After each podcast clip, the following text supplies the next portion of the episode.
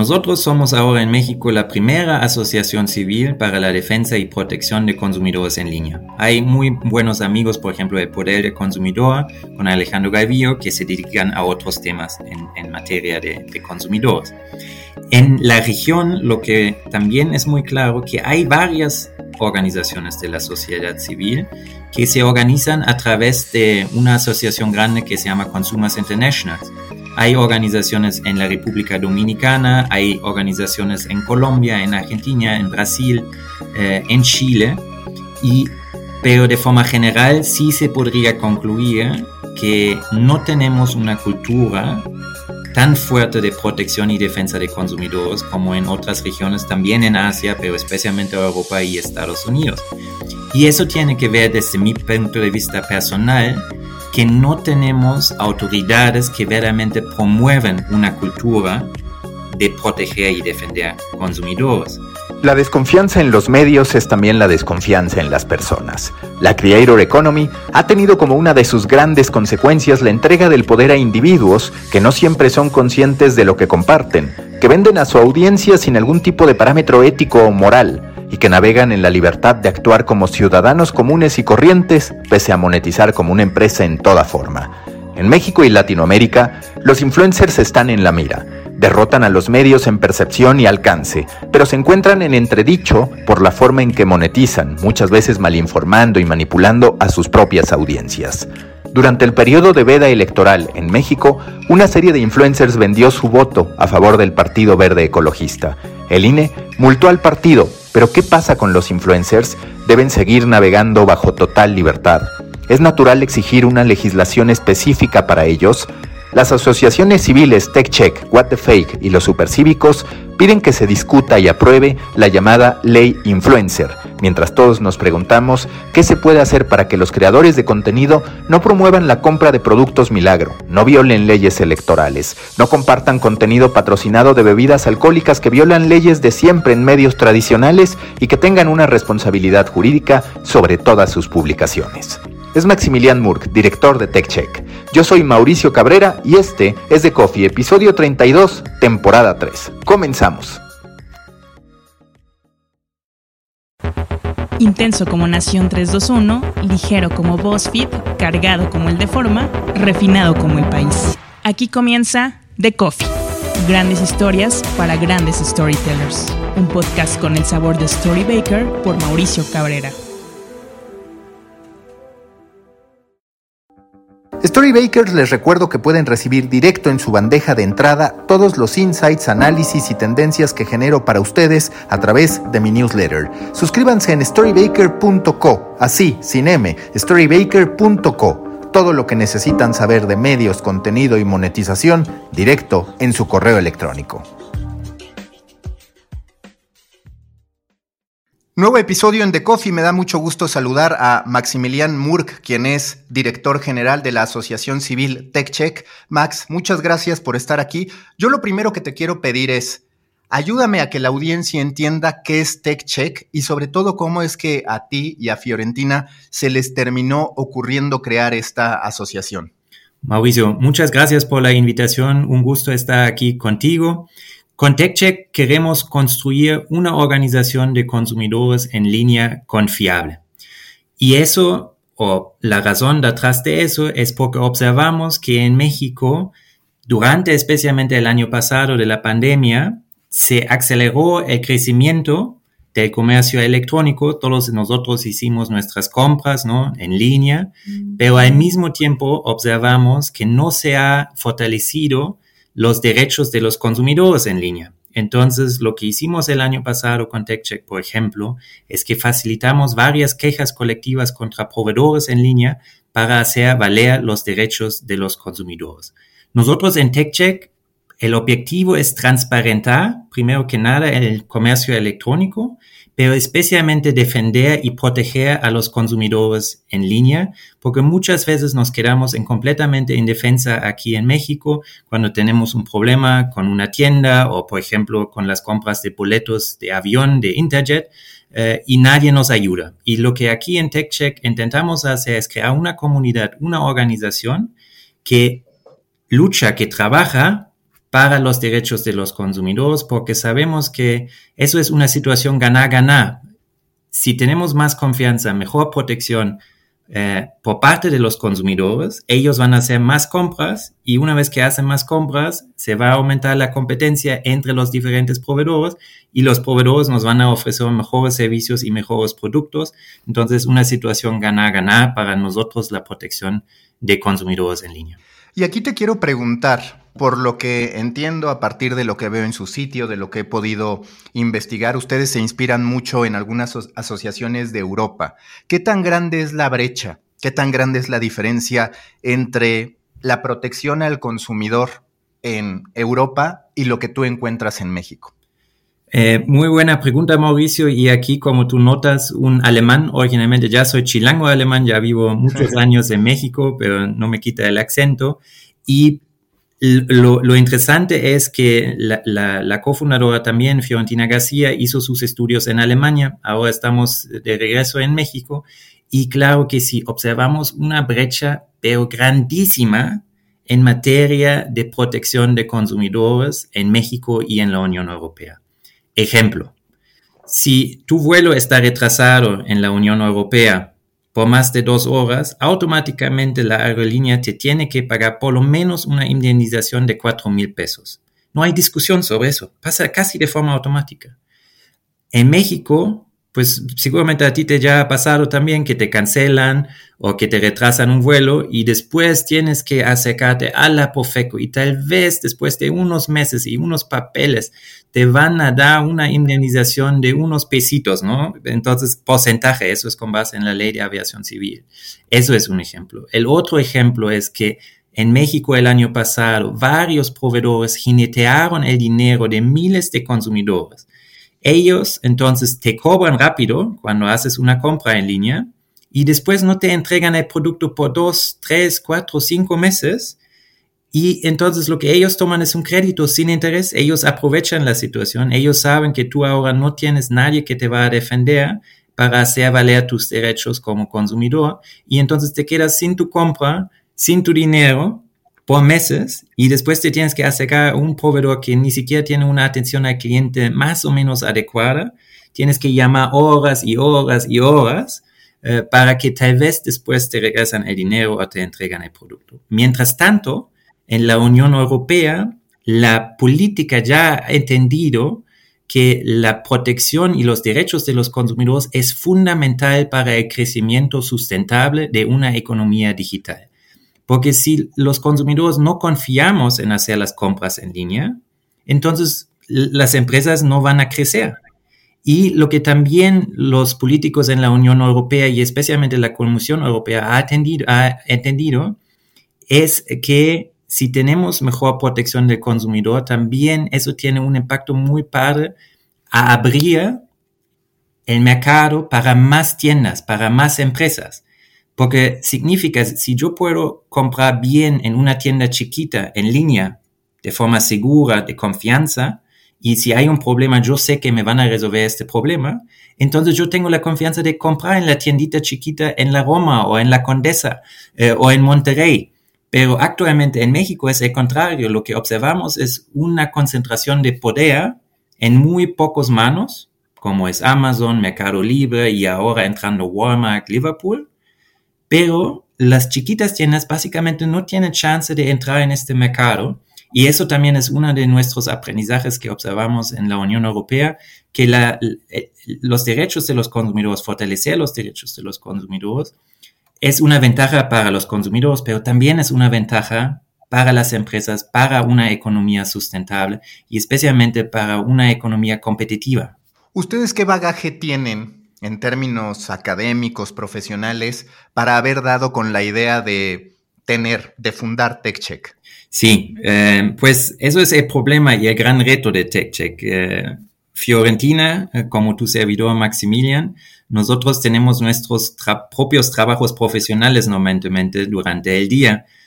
Fiorentina como servidora pública y yo en materia de cooperación internacional en temas de derechos humanos e identificación humana temas completamente diferentes, pero lo que nos motiva crear TechCheck era observar la indefensa de los consumidores en México. Y eso nos enoja, nos molesta, porque, insisto, las mismas empresas se comportan bien en Estados Unidos y respetan los derechos de los consumidores, pero las mismas empresas aquí en México no lo hacen.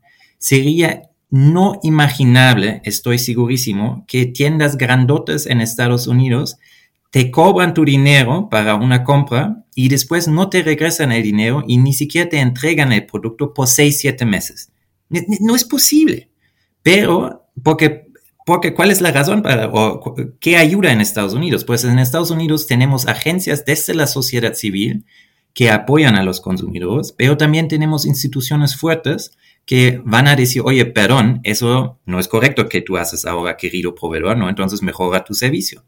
Pero aquí en México lo que observamos también es que tenemos una Profeco que tiene las mejores intenciones, pero que se va sumamente rebasado, considerando los pocos recursos que tiene, para verdaderamente acompañar a consumidores, pero especialmente investigar y sancionar a proveedores.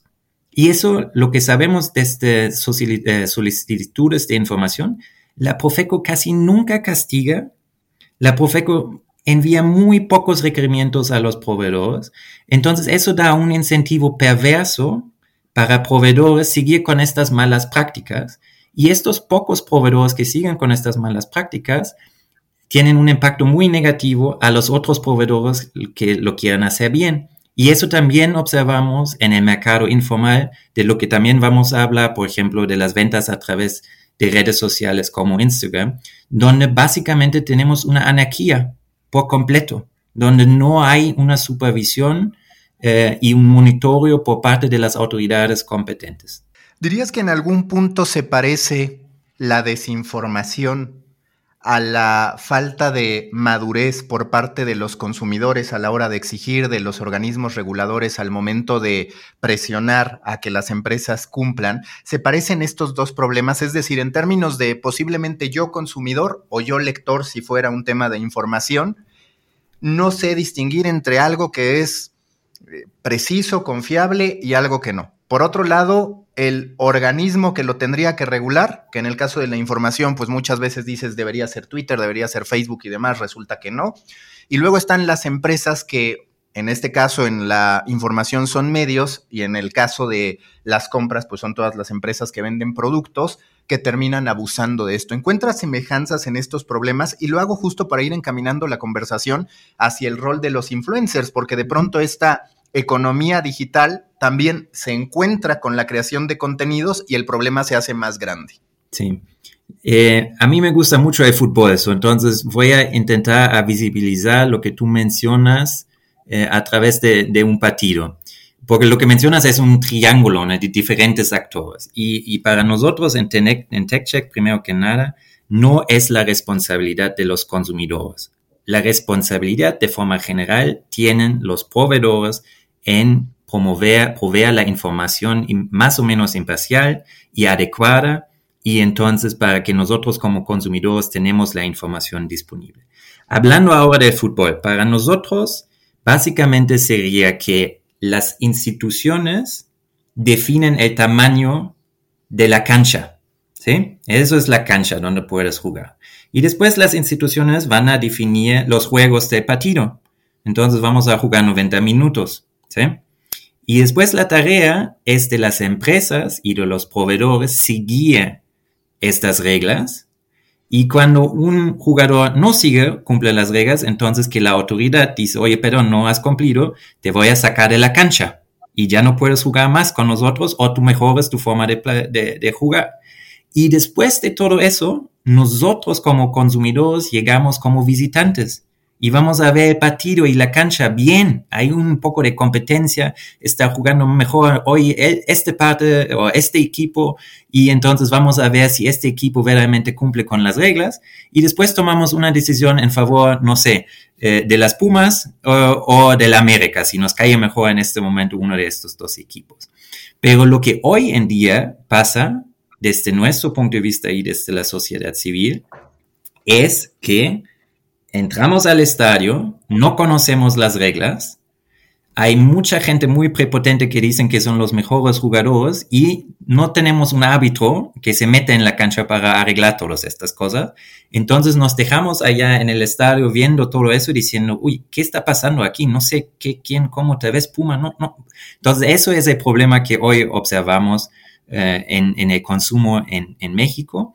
Y eso para nosotros, pero también significa, Mauricio, que sería fácil de definir estos eh, reglas para la cancha y eso también es justamente porque impulsamos la ley influencia ya y todo este tema de los influencers en las redes sociales. ¿Conoces algún país que esté en condiciones semejantes a México, por ejemplo, en Latinoamérica, que haya evolucionado el tema de protección a los consumidores o en términos generales hablamos de que en Latinoamérica no está maduro este sector, este elemento de protección a las personas que confían en un proveedor? Ejemplo, nosotros somos ahora en México la primera asociación civil para la defensa y protección de consumidores en línea. Hay muy buenos amigos, por ejemplo, de Poder del Consumidor, con Alejandro Galvillo, que se dedican a otros temas en, materia de, de, consumidores. En la región, lo que también es muy claro, que hay varias organizaciones de la sociedad civil que se organizan a través de una asociación grande que se llama Consumers International. Hay organizaciones en la República Dominicana, hay organizaciones en Colombia, en Argentina, en Brasil, eh, en Chile, y, pero de forma general sí se podría concluir que no tenemos una cultura tan fuerte de protección y defensa de consumidores como en otras regiones, también en Asia, pero especialmente Europa y Estados Unidos. Y eso tiene que ver desde mi punto de vista personal, que no tenemos autoridades que verdaderamente promueven una cultura de proteger y defender consumidores.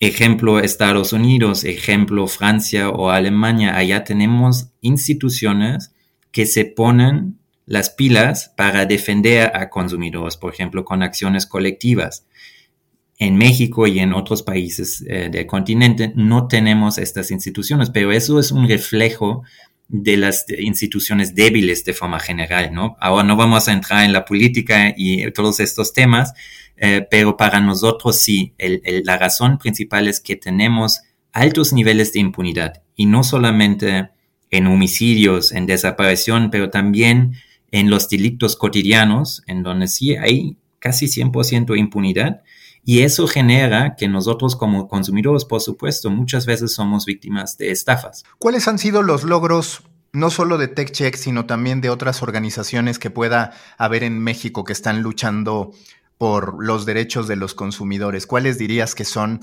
esos highlights que ustedes han logrado que nos hagan tener algo de esperanza en medio de una oscuridad, porque a todos, como dices, nos ha tocado o el tema de una aerolínea o el tema de Liverpool durante la pandemia, como tú dijiste, en término muy chilango, muy mexicano, jineteando el dinero. Para nosotros en TechCheck, el gran logo el año pasado y el impacto era que nosotros recuperamos más bonificaciones que la propia Profeco con su mecanismo de concilia express en los giros de online, tiendas departamentales y autoservicio.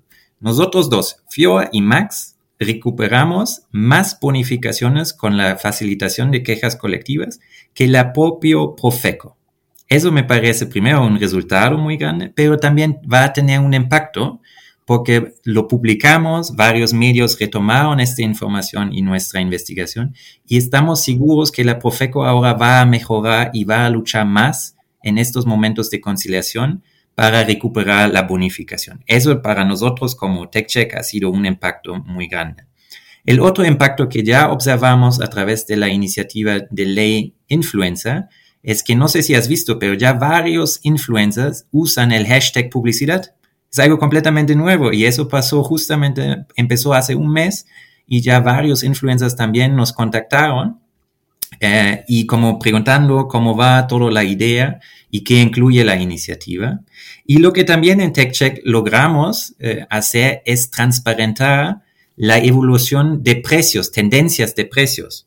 Eh, siempre está como este famoso anuncio que el hot sale o el buen fin tienen los mejores descuentos y tienes que comprar este día porque bla, bla, bla, ¿no? Y estas situaciones, estos eventos masivos siempre nos ponen en desventaja como consumidores, porque afuera nos toca una ola de publicidad sumamente agresiva diciendo que tenemos que comprar este mismo día y entonces nos ponemos muy nerviosos, vamos de una tienda a otra tienda, etcétera, pero al fin compramos algo. Y lo que nosotros en TechCheck analizamos y observamos y básicamente analizamos datos duros, porque lo que hicimos es que rastreamos precios de mil productos por dos meses antes del buen fin y durante el buen fin, y así evidenciamos que casi no hubo descuentos y los descuentos eran muy mediocres durante el buen fin. Entonces eso también yo creo es, un resultado, pero también va a tener un impacto a una cultura de consumidores que se informa mejor y que no falla para esta idea de publicidad agresiva obligándote a hacer las compras. ¿Cuánta fe tienen ahora que se unen con What the Fake, con Supercívicos para impulsar la ley influencer. Lo digo porque más allá de todos los parámetros que se puedan poner, tú sabes que siempre hay espacio para las sutilezas. Es decir, ¿cuánto crees que sí puede resolver una ley contra que no? Me queda muy claro que, por supuesto, que traerá beneficios. Pero ¿será esa la solución definitiva o en tu juicio siempre estará esta posibilidad de que el influencer diga, pues es que esto me lo regalaron y lo estoy haciendo de manera natural, porque tenemos el problema ahora de que las personas jurídicas ya no están solas, sino que ahora prácticamente cada ser humano es potencialmente una empresa en sí mismo.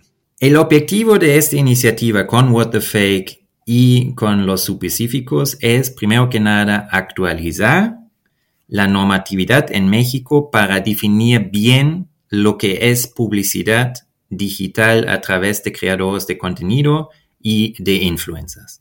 Eso es el primer paso, para que una vez tenemos certeza, cómo definimos publicidad a través de influencers. Punto. Después el paso para nosotros en esta iniciativa es obligar a los influencers, serían cuentas chiquitas o los con millones de seguidores, transparentar cualquier tipo de publicidad usando el hashtag publicidad. Y eso deberían hacer cuando reciben algún tipo de remuneración, sea de dinero o especie, o una ventaja, como por ejemplo quedarse en un hotel para después promocionar este hotel, deberían transparentar usando el hashtag publicidad. Y Mauricio, eso no es algo nuevo. Eso se aplica en Estados Unidos, en Inglaterra, en España, en Alemania, en Argentina. Entonces no es algo como innovador en este sentido es algo de sentido común para nosotros, porque lo mismo aplica para los medios tradicionales. Medios tradicionales como periódicos o la tele tienen que transparentar cualquier tipo de publicidad, están obligados a hacerlo. Entonces, ¿por qué damos esta excusa a influencers que mezclan de forma con, con intención lo personal con lo del negocio. ¿De, qué vive un influencer? Un influencer vive que nosotros le seguimos y le vemos cada, cada día, por lo menos una vez, su historia y él o ella nos va a presentar su vida personal muy chida, como muy de lujo, allá en las playas, con el perro, en la condesa, sentado con un cafecito, lo que sea. Y al mismo tiempo de repente va a promocionar una marca o va a promocionar un tipo de servicio. Y entonces para nosotros como los consumidores, seguidores, no es posible identificar la publicidad, ¿no? De acuerdo, punto. Eso entonces es para nosotros el inicio, el inicio, porque después, cuando una vez tenemos definido bien qué es publicidad y que tú deberías usar el hashtag publicidad cuando promocionas algún tipo de producto o servicio, podemos empezar de hablar en México sobre la responsabilidad social, de los influencers en diferentes sectores económicos o en la política. Ejemplo, hoy en día observamos varios influencers que hacen publicidad para bebidas alcohólicas durante sus fiestas y saben exactamente que la mayoría de sus seguidores no tienen 18 años. Y lo hacen, sin vergüenza, sin ningún problema. Lo mismo observamos, por ejemplo, en el tema de cigarrillos, que también todo el tiempo fuman y allá ya no deberían hacer eso. Lo mismo observamos, por ejemplo, en comida chatarra, en el tema de salud, ¿Cuántas veces vemos que alguien hace para un bimbo, un snack, un dulce publicidad de los influencers y nunca lo transparentan, pero tampoco lo deberían hacer ni siquiera transparente porque no es adecuado para tus seguidores, ¿ok? Punto. Cuarto ejemplo, en la política. Ahora observamos toda esta campaña del Partido Verde y sus influencias. Entonces podemos después, cuando ya tenemos ley influencia ya, bajar y definir todos estos temas. Y como último ejemplo también, Mauricio, ya hay discusiones en Noruega y en otros países que ya no se permite usar filtros para como hacernos más delgado o hacer el cuerpo más pronunciado. Y eso yo creo es también súper importante eh, aquí en México, pero también en mi país natal, Alemania, porque ¿qué tipo de influencias queremos? ¿Queremos influencias que influyen de forma positiva? y que nos dan como una buena vibra o queremos influencers que nos presentan productos falsas de piratería, de política muy rara que no tiene que ver nada con su opinión político y después cambian todas estas fotos para que se ven un poco más musculoso o eso está entonces todos estos temas deberíamos discutir pero eso paso a paso ahora en TechCheck estamos muy contentos que ya se ha ya se ha secado el poder legislativo Estamos ahora en discusiones y analizando cómo y qué. Y la idea, primero que nada, es implementar el hashtag publicidad, lo que ya existe en, varios países, también aquí en México. Y para que no se quede solamente como una actualización de ley, porque sabemos que en México lamentablemente muchas veces tenemos muy buenas leyes, pero la aplicación se queda un poco corta entonces, lo que proponemos con What the Fake y los supercívicos es también crear un watchdog, una agencia que pueda monitorear de forma imparcial si los influencers implementan y aplican la actualización de la ley. Porque el problema es que hoy en día ya tenemos un código de ética en el, en el comercio electrónico por parte de la Profeco, tenemos una ley general de protección al consumidor que define en el artículo 32 muy bien lo que, cómo debería ser publicidad y información, pero no, no investigan, no castigan. Nosotros sabemos a través de solicitudes de información que la Profeco no ha, no, no, no ha revisado ni 13 cuentas de Instagram el año pasado. Mientras tanto, por ejemplo, otra vez regreso a mi país natal, Alemania, perdón por, eh, por repetirlo tantas veces, eh, y se tiene que contextualizar todo. Pero en un día normal de ventas masivas en Alemania, la propia agencia de la sociedad civil revisa más de 2.000 cuentas en un día de Instagram, de influencers. Entonces, eh, no sé si me explico bien, pero eso es una otra dinámica hacia la protección y especialmente la transparencia en el comercio electrónico y en las redes sociales. ¿De qué tamaño deben ser las sanciones? Por ejemplo, ¿qué es lo que hoy ocurre en países que ya tienen una legislación al respecto? Entendiendo, como tú dices, que muchas veces la aplicación no termina por funcionar en México, ¿de qué tamaño son las sanciones en algunos de los casos que tú conoces? ¿Y ustedes qué pensarían en México? Entendiendo que no les corresponde a ustedes, pero que pues sin duda para que sea relevante tiene que haber también una claridad de qué tan grande es el delito que se está cometiendo, si así lo queremos llamar. Sí, yo creo allá no te puedo mencionar un número porque siempre va a depender del contexto. Si es el influencer con 2.000 seguidores que promociona una noche en un hotel porque lo recibió de forma gratuita, por supuesto, el tamaño de la multa o de la investigación debería ser muy diferente a, por ejemplo, en México lo que observamos con mucha preocupación son los influencers eh, en materia de gamers. Son muchas chicas y chicos que, se pusieron famosos a través de, de, plataformas de gamers y después ahora de forma constante hacen publicidad de forma clandestina para marcas y productos y tienen millones de seguidores. Entonces, allá te pido tu entendimiento que no se podría y no, porque además no soy abogado y juez, pero por supuesto las sanciones deberían ser tan fuertes que verdaderamente tienen un impacto. Pero el impacto tal vez no es de forma de un castigo, de una multa de dinero, pero lo que a ellos les cuesta mucho es perder seguidores o perder acceso a sus cuentas en Instagram.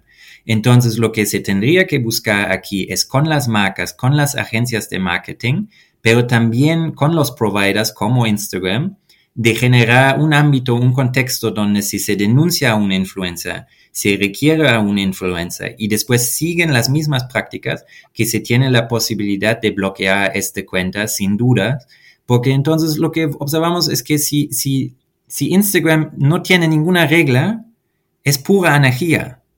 Y yo creo que eso no va a funcionar y siempre nos va a poner en desventaja a especialmente la población vulnerable. Porque Mauricio, yo, Max, yo no conozco a muchos influencers, por ser honestos. Los últimos seis meses, siete meses hemos revisado cada día en la mañana en el baño, estoy revisando la historia de, varios influencers y ya, me, ya, ya conozco a varios. Eh, pero lo que observamos que la mayoría de los seguidores son muy jóvenes. Son, son los chicos de 10, 12 años hasta 20 años que siguen a sus influencers, que confían en sus influencers, que siguen sus recomendaciones y entonces es la tarea también de nosotros como sociedad civil, junto con el gobierno, con las instituciones, a proteger a la población vulnerable, ¿no?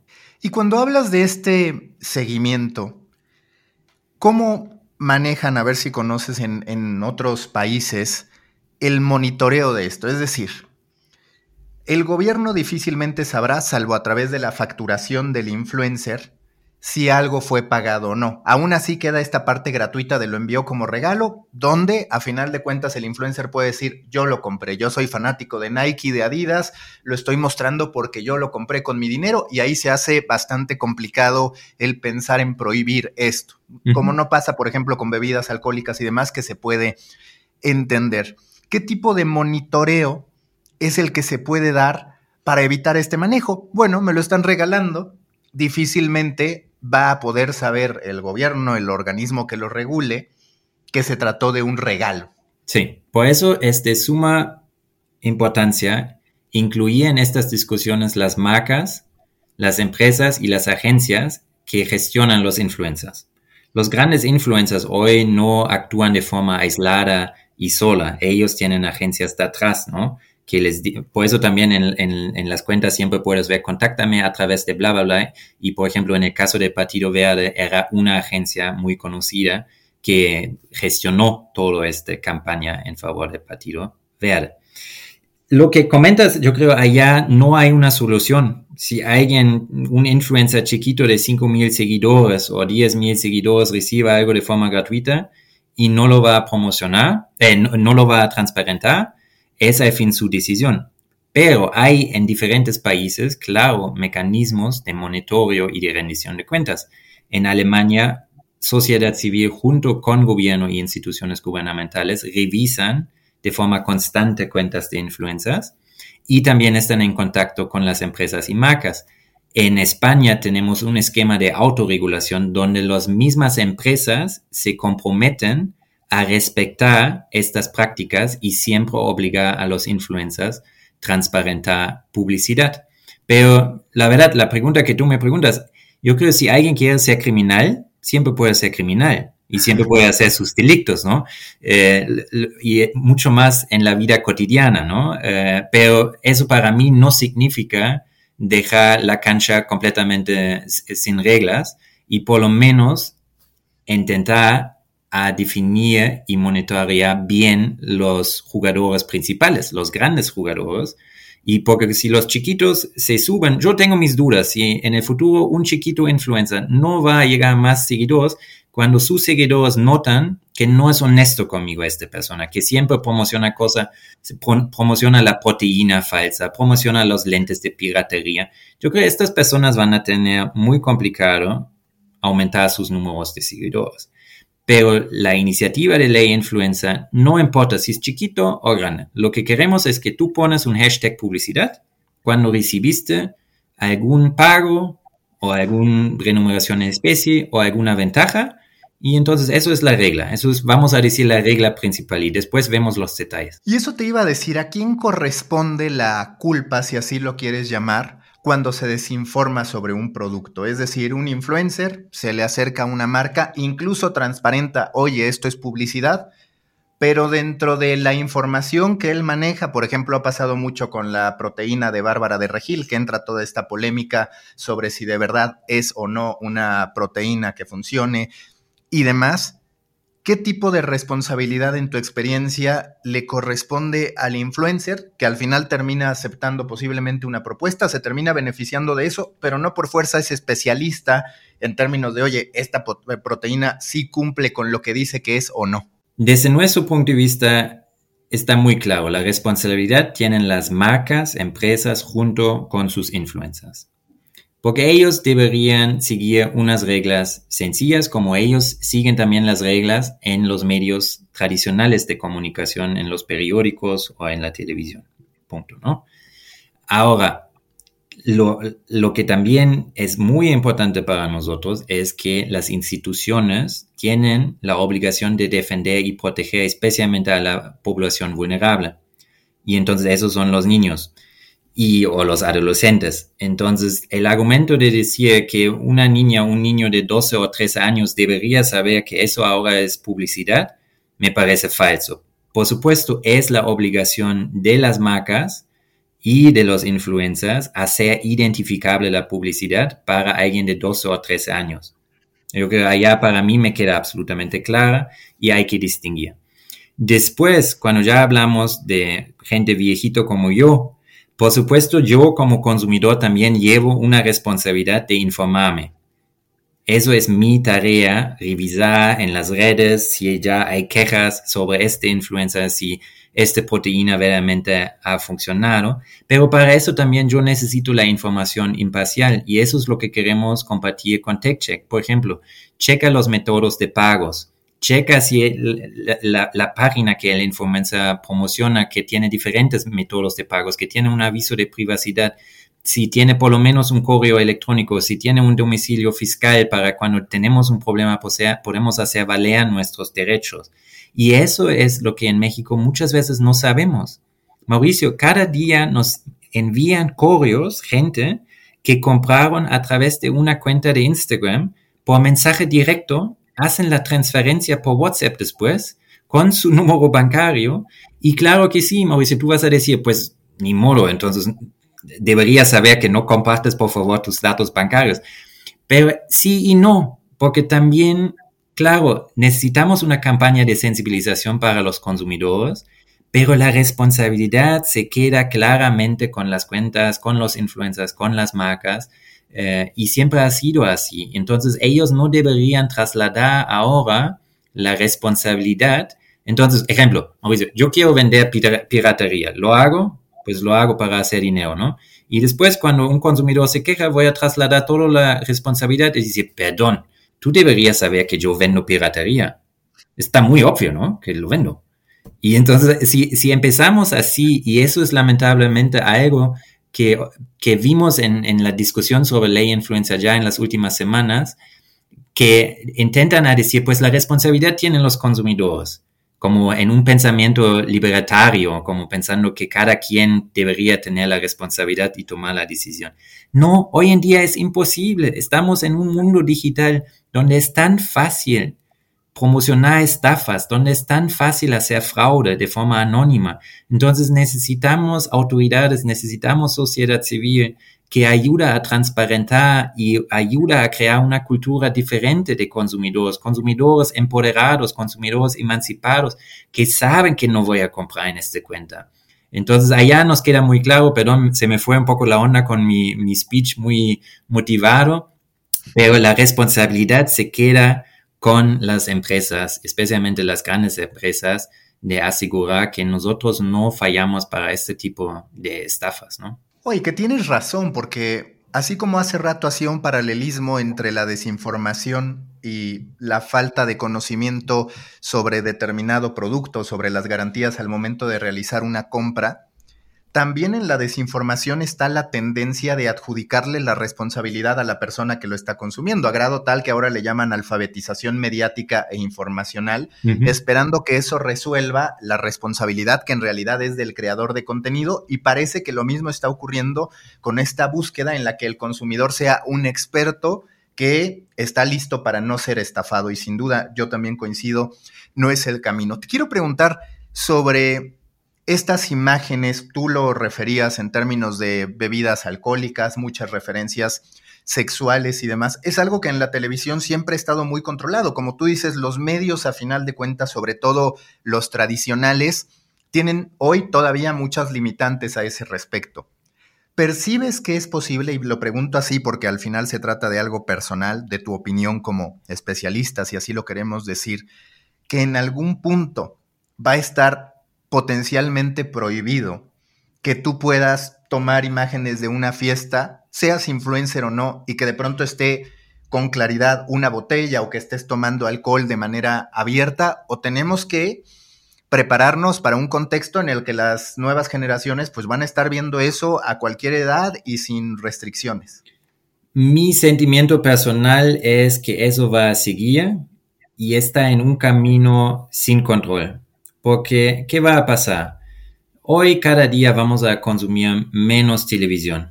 Ya, yo creo que televisión es casi un medio muerto. Yo creo que si hoy vas a preguntar a alguien de 15 años cuántas horas de tele consume, eh, yo creo que va a ser cerca de cero. Entonces, lo que ellos consumen hoy y yo también es más, entonces, on demand, ¿no? Como Netflix, Prime, pero especialmente redes sociales donde me llenan con estos vídeos de 5 segunditos, 30 segunditos eh, o un minuto. Y entonces también para las empresas y a las agencias de publicidad, el mercado se mueve. Antes, todo televisión, tal vez un poco medios tradicionales periódicos, y hoy en día ya se pueden mover a las redes sociales y pueden acercarse exactamente al grupo que ellos buscan. Si yo entonces quiero promocionar un deodorante, voy a buscar un influencer con muchos músculos que siempre va al gym y me va a atraer exactamente un millón de jóvenes entre 15 y 20 años, hombres, que van al gym. Entonces eso es mi cliente eh, futuro y entonces está súper padre para las empresas. Las redes sociales así aprovechar y además este influencer no aparece como eh, alguien que hace publicidad porque va cada día al gym y pues toma su foto de la comida y después subo eh, eso es el ritmo y después un poco de, de, una marca de deodorante allá, ¿no? Y entonces funciona muy bien para las empresas y lo van a aprovechar. Y eso tal vez también, Mauricio, no, no, lo he mencionado, pero nosotros no estamos en contra de publicidad, para nada. Eso es litígimo, completamente litígimo y tiene más de 200 años de esta forma de hacer publicidad. Eh, pero lo que queremos es tener publicidad transparente, identificable, veraz y adecuada. Entonces, a eso yo voy. Van a, entonces, gastar más y más presupuesto de publicidad en redes. ¿sí? Entonces, vamos a ver a más influencers, vamos a ver a más esquemas cómo aprovechar las redes sociales para publicar publicidad, ¿no? Y lo que tú mencionas de los valores y un contenido muy sexual, para mí personalmente, porque con la fundadora FIO siempre estamos discutiendo estas cosas y tengo que tener miedo, eh, tengo que tener mucha eh, eh, preocupación con eso, que es lo que voy a decir, porque siempre lo discutimos. Para mí, por un lado, estos influencers en México, un gran parte, supuestamente representan valores como progresivos, como están en la comunidad LGBTQ, eh, van a la fiesta eh, del Gay Pride, ¿no? Eh, y o están mucho en favor también de los derechos de los animales, ¿no? Pero al mismo tiempo ellos representan valores de las 70s, 80s, ellos representan un, un entendimiento de mujer y hombre de las 50s. Eh, y ellos se definen por su cuerpo. La mayoría de los influencers hoy grandes se definen por su cuerpo. Eh, desde mi punto de vista, Fio no está tan de acuerdo, lo vamos a discutir después con unas chelas. Pero entonces también la pregunta para mí es, ¿cómo podemos dar espacio a influencers que quieran influir de forma padre a la sociedad? ¿Y cómo podemos educar y sensibilizar a jóvenes especialmente no seguir a influencers que solamente promocionan alcohol, bebida, fiesta, lujo, dinero eh, o coches grandes, etcétera, ¿no? Porque el contexto hoy de influencers en México, desde mi punto de vista, y suena un poco fifi y tal vez un poco clasista, y tengo mucho cuidado con eso, pero es un ambiente de influencers sumamente anti-escolar. Es sumamente anti-escolar, es sumamente anti-intelectual eh, no se hablan de temas interesantes, no se habla de, un consumo sustentable o del medio ambiente o cómo tener una sociedad más justa, cómo generar eh, o cómo crecer eh, de forma profesional, ¿no? La mayoría se enfocan en vender cosas y la confianza de sus seguidores por unos pesitos a través de sus cuerpos y estereotipos. Y estos estereotipos yo por lo menos ya no quiero más, porque ya hemos avanzado y las redes sociales dan espacio para todas y todos. Eh, y entonces allá lo que mencionas, yo siento que eso, si no ponemos reglas pronto, y eso seguramente van a ser también reglas a nivel internacional. El G20 actualmente está justamente discutiendo y impulsando el tema de eso de influencers. Si no generamos reglas, eso nos va fuera de control. Y la verdad, México es un muy buen ejemplo cómo las cosas funcionan cuando está fuera de control. Porque hoy en día Instagram está fuera de control. La verdad, a mí me choca que hoy en la mañana otra vez vi una influencer promocionando eh, proteínas que entonces se vende a través de una cuenta de Instagram por mensaje directo, solamente por WhatsApp. Y yo asumo que estas proteínas ni siquiera tienen algún certificado de la COFEPRIS. Entonces es una amenaza para la salud para la persona que compra esta proteína, muy probablemente, ¿no? Eh, lo mismo, hace una semana observé lentes que dicen, mis amigos me recomendaron estos lentes. Eh, y son piratería, sin dudas. No tengo dudas sobre eso. Y después ni siquiera pagan SAT, no pagan impuestos, eh, lo que sea, lo que tú imaginas. Entonces, lo que voy y resumiendo, perdón, yo creo México hoy es un muy buen ejemplo cómo puede ser una cancha sin reglas en donde influencers hacen lo que quieran. ¿Se logrará de fondo que a las plataformas tecnológicas les interese resolver esto? Porque siempre dicen que sí, pero también es una realidad que en plena creator economy, cuando están peleándose porque los creadores estén con ellas, cuando están peleándose por desarrollar esquemas de monetización, inhibir el que ellos puedan estar generando ingresos, aunque sea a través de publicidad engañosa, atenta contra su negocio. ¿Cuál ha sido tu experiencia en el trato, si es que lo han tenido, con plataformas, con redes sociales de forma directa? Y si de verdad percibes una convicción de atenuar que quizás no resolver aquello, este problema que estamos viviendo. Nosotros en TechCheck todavía no hemos tenido acercamiento eh, con las grandes plataformas. Lo que sí hicimos es denunciar a varias páginas que a través de Google Advertisement, como publicidad de Google, promocionaron servicios de reparación de línea blanca estafa. Y en este momento sí escribimos una carta a Google diciendo, oye, ¿cómo es posible que ustedes aceptan dinero de aparentemente empresas chafas que después pagan a Google para estar en los primeros cinco entradas en, Google, ¿no? Eh, pero Google nunca nos contestó, pero eso es un ejemplo, Mauricio, de la responsabilidad de que Google tiene. Entonces, Google va a hacer publicidad para eh, cualquier servicio, si es chafa, sí o no. Eh, desde mi punto de vista, Google tiene una responsabilidad en eso y Google tiene que evitar estas prácticas y si pasan las prácticas, Google lleva una corresponsabilidad y debería indemnizar a los a, los, a las víctimas en este momento, ¿no? Entonces, lo mismo ahora, lo que observamos en Facebook y todo, eh, ya hay casos muy interesantes en donde Facebook permitió publicidad para distintos productos de China que después se importaron y después causaron daño a sus a los clientes, ¿no? Entonces, ¿qué responsabilidad lleva Facebook en eso? Porque Facebook básicamente facilita la venta de estos productos y la publicidad en su plataforma. La misma discusión vamos a tener en Amazon o en Mercado Libre. Ellos siempre dicen, o claro, Shop, ellos siempre dicen, pues nosotros solamente aquí facilitamos la venta, porque algún proveedor vende a través de mi plataforma a tú como cliente. Pero por supuesto que no. Tú deberías, por eso tú cobras y llevas una responsabilidad de que proteges a tus clientes, ¿no? Entonces, eso es toda la discusión que hoy en día están teniendo a nivel mundial sobre la corresponsabilidad. Lo que hoy es la situación, y es preocupante, Mauricio, es que una plataforma como Facebook, 99% de sus ganancias es a través de publicidad. Es, es una plataforma de publicidad. Lo mismo Google con su empresa como madre está en 60-70% de, su, de sus ganancias eh, libres son de publicidad. Entonces ellos, por supuesto, benefician de todo este negocio también de los influencers.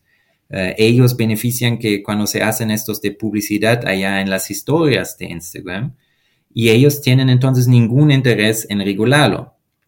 Pero ¿cuál podría ser el mecanismo de una política pública? Es hacerlos responsables. Entonces, lo que podríamos decir, y eso es una discusión ahora en Alemania y en la Unión Europea, es decir, Amazon, tú llevas una responsabilidad para eso. Google, tú llevas una responsabilidad. Si a través de tu plataforma venden productos de piratería, tú llevas una responsabilidad porque tú no has revisado antes y asegurado que por lo menos esta empresa tiene un domicilio fiscal, que tiene un RFC bien, donde no tiene ninguna deudas ante el SAT. Esos serían mecanismos muy sencillos donde tú podrías por lo menos disminuir el riesgo para tus usuarios. Y lo mismo sería el caso de Instagram. ¿Cómo es posible que Instagram permite cada día que cuentas falsas, estafas, venden productos de piratería o verdaderamente productos que son mal para la salud eh, y no se hace responsable? Desde nuestro punto de vista, allá hay un área seguramente controversial, pero hay que discutir estos temas por lo menos una vez en México y impulsar una discusión pública eh, y desde mi entendimiento es ahora la primera vez que tenemos estas discusiones y la verdad las tenemos bien tarde, pero mejor tarde que nunca. Hmm. Max, última pregunta en The Coffee.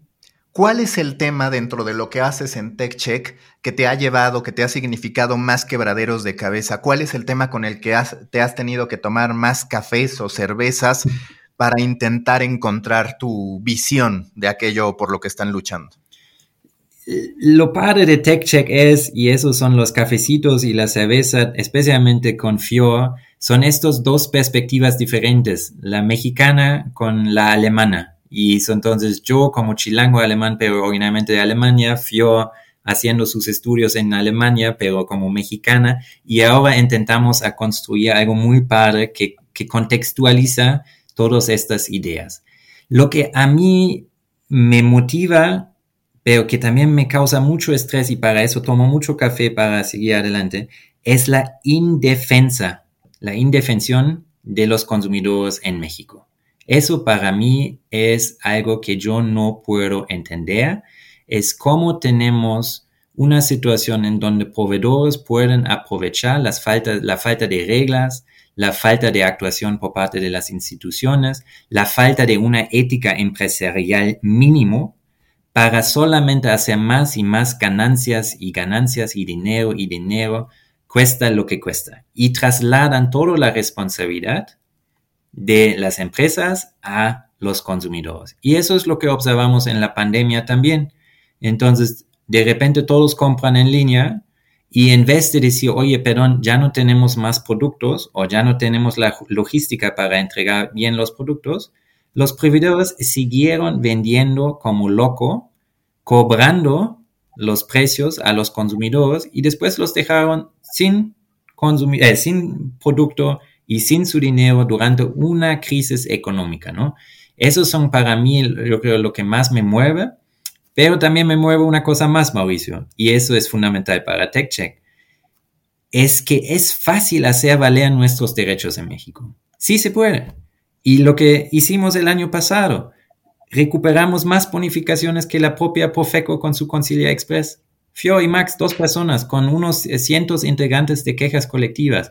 Eso es un ejemplo que sí funciona y que sí lo podemos hacer.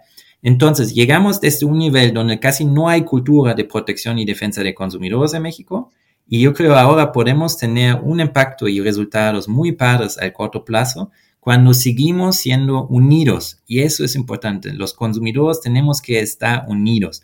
Si estamos frente de una empresa grandote, grandote multinacional, nunca nos van a hacer casos, caso. Pero si nos unimos, y eso es TechCheck. Somos un movimiento digital de, docentes, de cientos de consumidores que formaron parte de las quejas colectivas. De repente, proveedores como Palacio de Hierro, Liverpool, eh, iShop, Claro Shop, Sanborns, todos de repente nos hicieron caso. Y sí atendieron entonces las reglas o respetaron las reglas pagaron las bonificaciones, entregaron los productos, reembolsaron el dinero. Entonces, eso es mi, mi, mi expectativa y mi esperanza, que tal vez con TechCheck podemos justamente seguir o impulsar esta idea de una cultura diferente de protección al consumidor. Max, muchas gracias y la mejor de las suertes con TechCheck, que al final el progreso de ustedes también significa progreso para todos los que somos consumidores. Mauricio, muchísimas gracias y perdón si a veces me pierdo en todos estos temas, pero como sabes estoy aquí muy, muy motivado y agradezco mucho el espacio. Busca la próxima semana un nuevo episodio cargado de emprendimiento, endulzado con grandes historias y narrado por grandes storytellers.